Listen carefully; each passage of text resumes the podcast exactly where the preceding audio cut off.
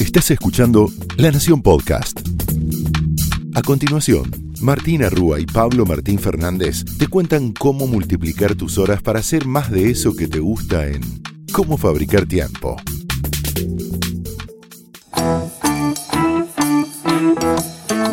Bienvenidos a Cómo Fabricar Tiempo, donde te prometemos que si invertís estos 20 minutos vas a multiplicar tus horas para hacer más de eso que te gusta.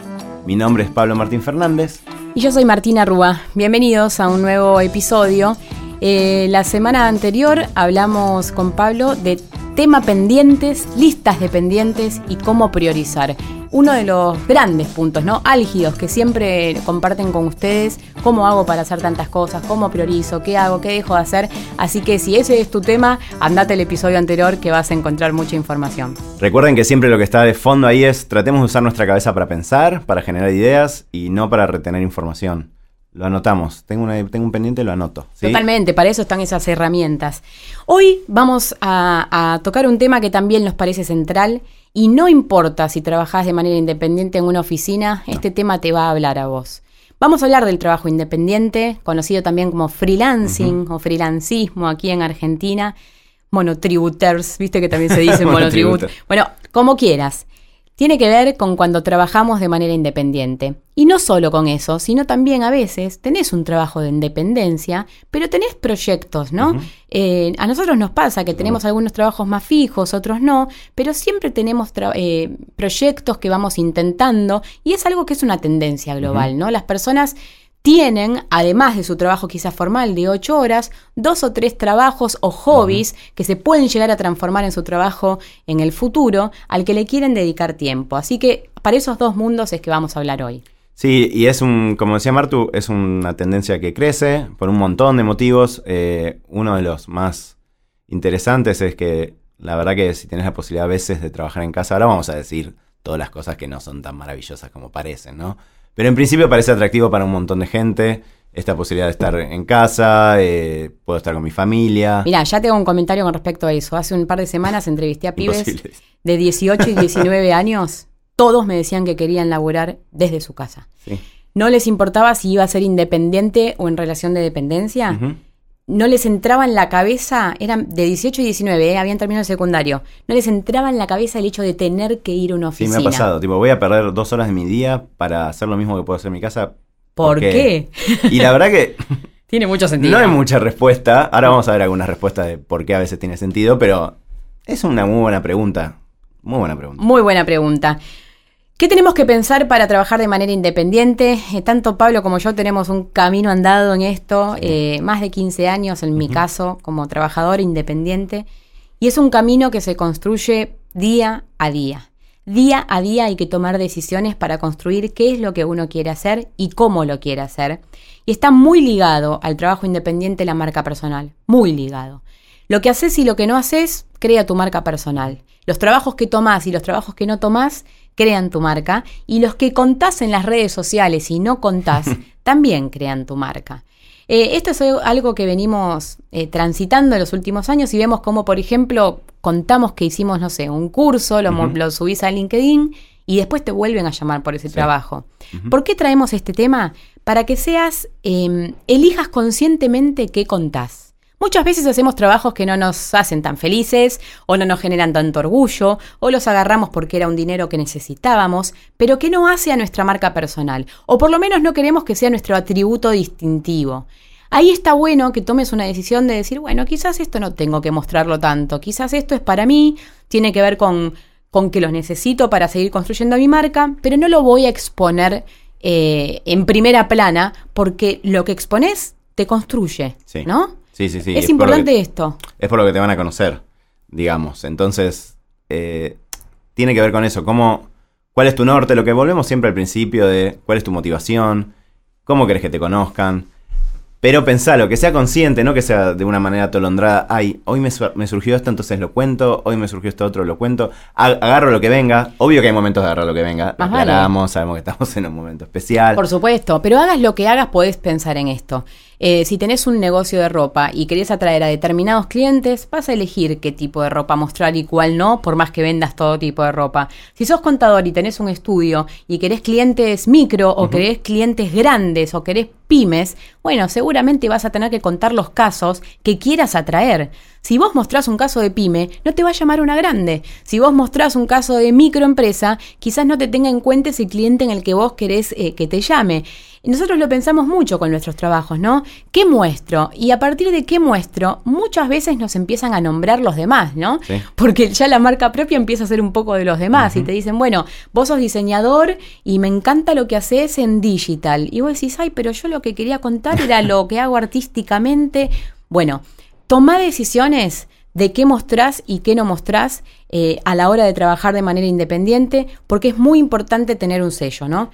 Tenemos mucha competencia, muchísima competencia, eh, muchas veces por necesidad. Estamos en un momento complejo de Argentina y del mundo donde se está cambiando la forma de trabajar, esto de las plataformas eh, de trabajo, las economías de ecosistemas o sí, economías de plataformas. Seguramente, eh, si, te interesa este episodio, quizás te estés preguntando cómo hacer para trabajar de manera independiente, cómo mejorar eso. Tené en cuenta que lo que contás construye por lo que te van a contratar. Sí, y si querés profundizar en esto, tenemos un capítulo en la primera temporada sobre este tema, en, la cual, en el cual podés profundizar. Exactamente. Y hay varios temas a tener en cuenta, ¿no? ¿no? Qué, complejo, pero qué lindo que es también trabajar de manera independiente. Quizás lo hagas en algún momento del día. Vos, Pablo, por ejemplo, tenés un trabajo full life, pero haces un montón de otras cosas. Sí, o sea, gran parte, o sea, más allá del, trabajo que tengo en chequeado, eh, después doy clases en la UBA, clases en la ITELA. Eh, en algún momento hice algo de consultoría, ya no, porque no me da la vida. Pero también uno en parte aprende a qué decir que sí y que no. Y empecé como freelancer y tuve momentos freelancer en el medio. Bueno, y hice, hicimos homeoffice.com que estaba 100% pensado en los que trabajaban en su casa.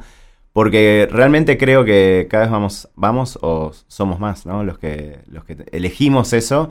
Y también los que no lo eligen y en un momento la vida lo lleva a eso. Bueno, hay un montón de herramientas que son distintas en un punto a lo que es trabajar en una oficina. Totalmente, conocer cuál es el lugar donde tenés que trabajar y eso va mutando. Sepan esto, no hay un lugar y que te va a servir para siempre. Si estás con un bebé en tu casa no vas a poder escribir ni una hoja. La puertita. Exactamente, y es necesaria que necesites una oficina aparte, que te puedas ir de tu casa. Pero no hay una Biblia, y esto también queremos contarte, ¿no? Muchas veces leímos notas sobre qué hacer y qué no hacer. Algunos dicen, bueno, andate sí o sí de tu habitación. Bueno, no sé, no sé, los días que puedo trabajar en mi casa, ¿saben qué? Hago bed office. Son pocos los días, pero ¿sabes lo feliz que me hace escribir las notas metida en la cama? Eh, con mi almohada, no sé si esto está recomendado o no, pero es lo, es lo que pasa. Está buenísimo a veces, ¿no? Decir eh, lo que lees en los consejos de libros de productividad para trabajadores independientes, hay que cambiarse, hay que alinearse, hay que salir. Ok, pero si ya estuve cuatro días saliendo y conociendo clientes y armando comunidad y viajando, si el viernes me levanto cuando quiero y pongo la compu y laburo en casa, bueno, vale también. No hay una Biblia de cómo debe ser el trabajo independiente. Sí, como todo lo que te contamos en cómo fabricar tiempo, la clave es que te estamos dando una caja de herramientas, elegila, va cambiando, hay momentos en la vida. No te cases con ninguna de estas cosas, probalas y fíjate, fíjate cuál te copa más a vos, ¿no? Totalmente. Pablo, algo que vos me enseñaste durante todo este tiempo es a pensar cuánto vale mi hora cuánto vale tu hora. Eso queremos compartir con vos. Si trabajás de manera independiente, esta cuenta la tenés que hacer sí o sí. Es muy relevante que tenga un precio tu trabajo para poder presupuestar, para poder poner en los presupuestos el tiempo que te lleva llegar, el viaje. No sé, los que vivimos en provincia, a veces para un proyecto usamos cuatro horas de nuestro día para viajar y llegar a ese proyecto. Entonces, hacete estas preguntas.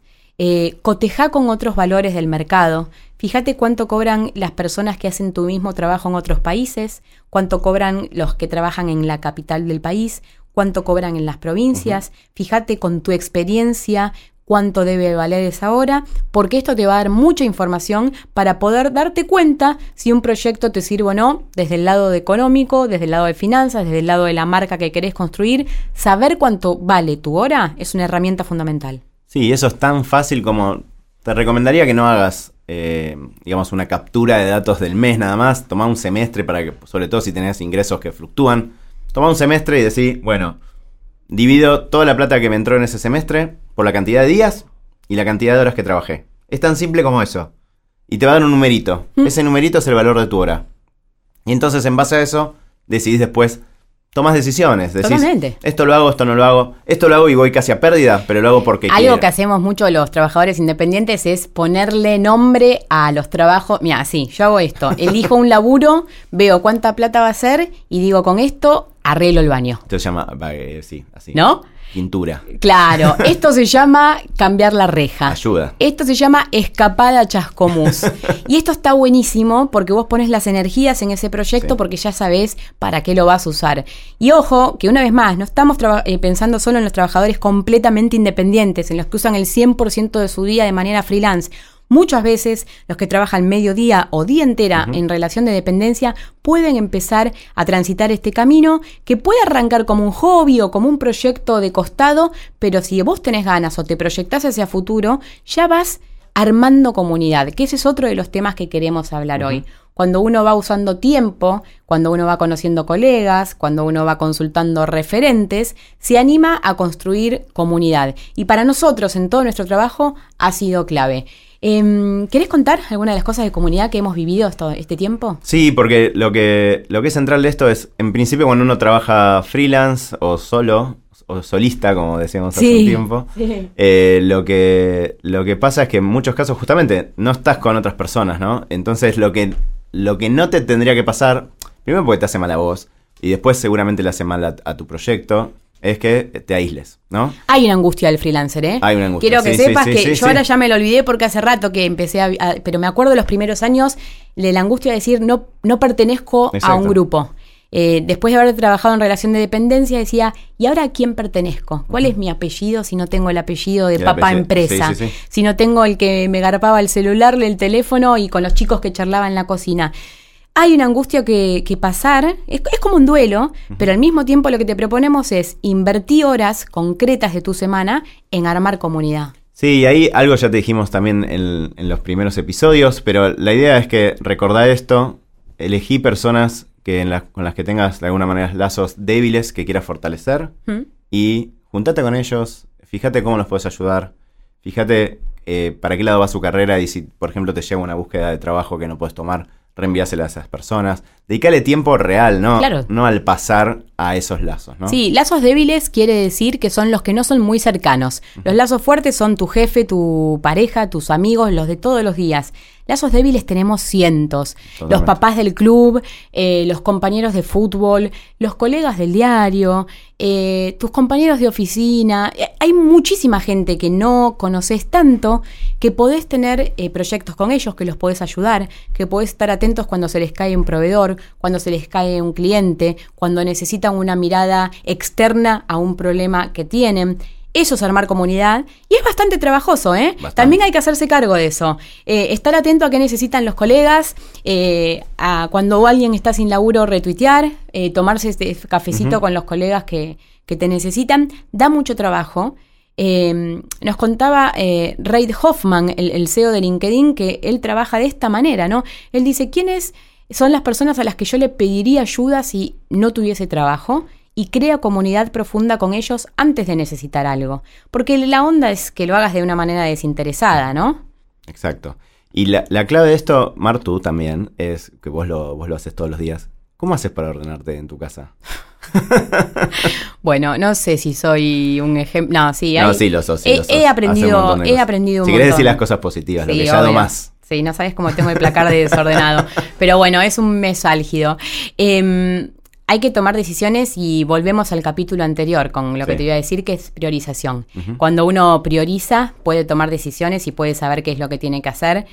Eso es lo que a mí me está funcionando para poder trabajar de manera independiente. Pero lo estoy haciendo de una manera muy seria. Bien. He pedido ayuda. He pedido ayuda como nunca. Le he pedido ayuda a profesionales de las cosas que yo no sé hacer para que ellos las hagan por mí.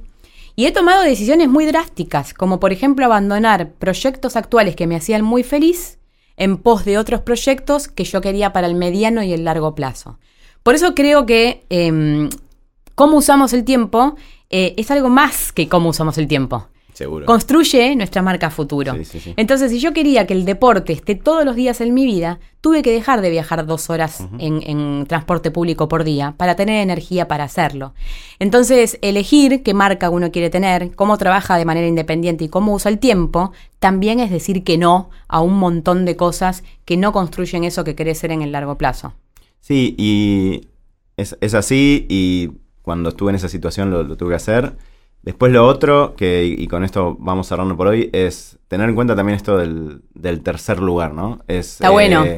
Si trabajas en tu casa, eh, en esto que hablábamos antes de quizás me siento solo, cada tanto uno quiere ir a un bar, por ejemplo, ¿no? Sí. Y hay un concepto súper interesante que es este del tercer lugar y que hay cafeteras, caf- marcas de cafetería muy grandes que empiezan con ese, por ejemplo, Sí. que lo, que lo logran y que generan esa idea de que podés ir a trabajar ahí relajado, también puede ser el bar de barrio, los clubes tienen algo de eso. ¿Ah? Eh, si sos freelancer, trata de encontrar ese tercer lugar en el cual te sentís cómodo y que podés quizás balancear con el trabajo en casa. Pero no nos creas a nosotros. No. Se lo vamos a preguntar a uno que la tiene atada con el trabajo independiente. Con una persona que tiene al menos, no sé, 10, 15, 20 proyectos a la vez, que hace que el día le rinda a full, que cuida eh, sus relaciones personales, que sale, que trabaja, que está en miles de cosas distintas.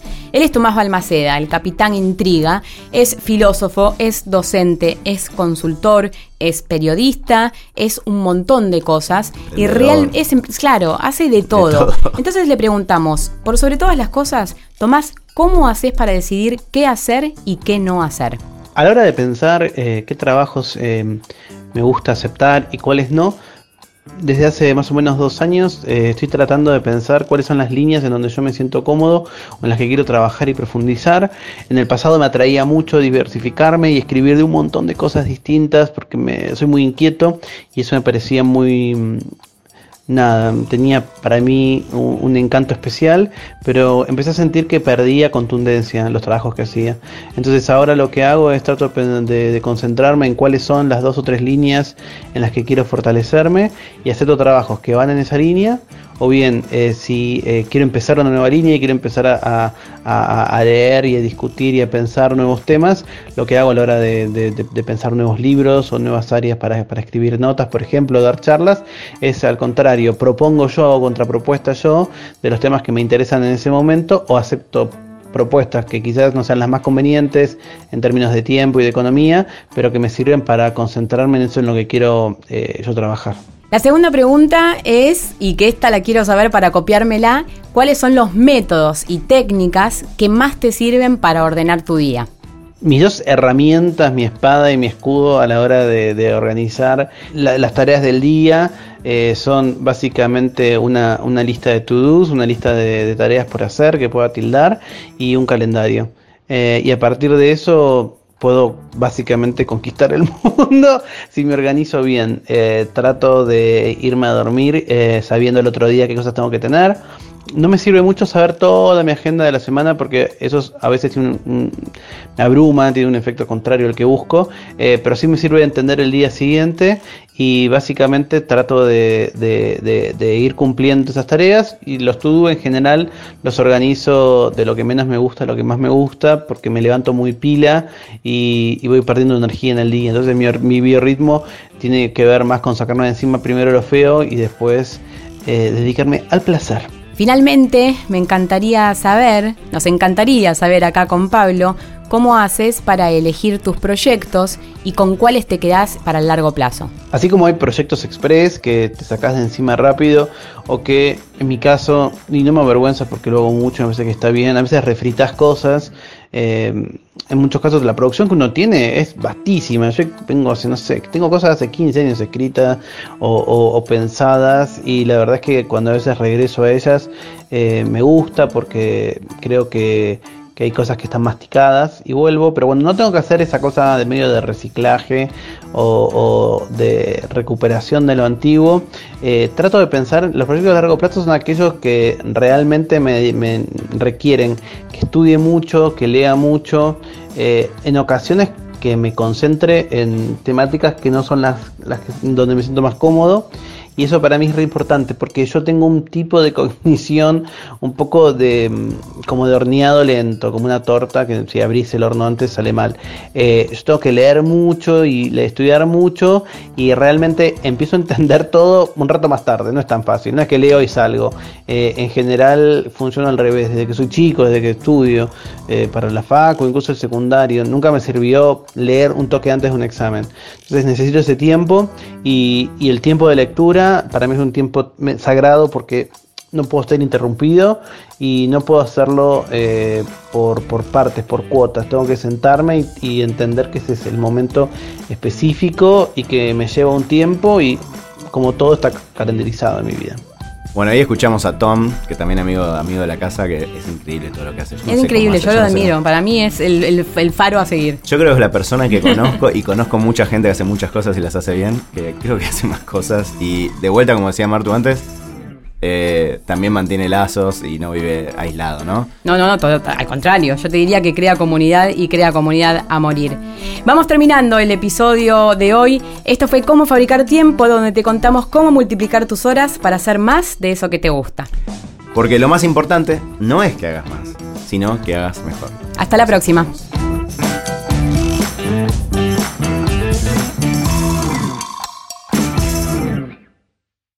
Esto fue Cómo fabricar tiempo, un podcast exclusivo de La Nación. Escucha todos los programas de La Nación Podcast en www.lanacion.com.ar. Suscríbete para no perderte ningún episodio. Estamos en Spotify, Apple Podcast, Google Podcast y en tu reproductor de podcast favorito. Seguí escuchando La Nación Podcast.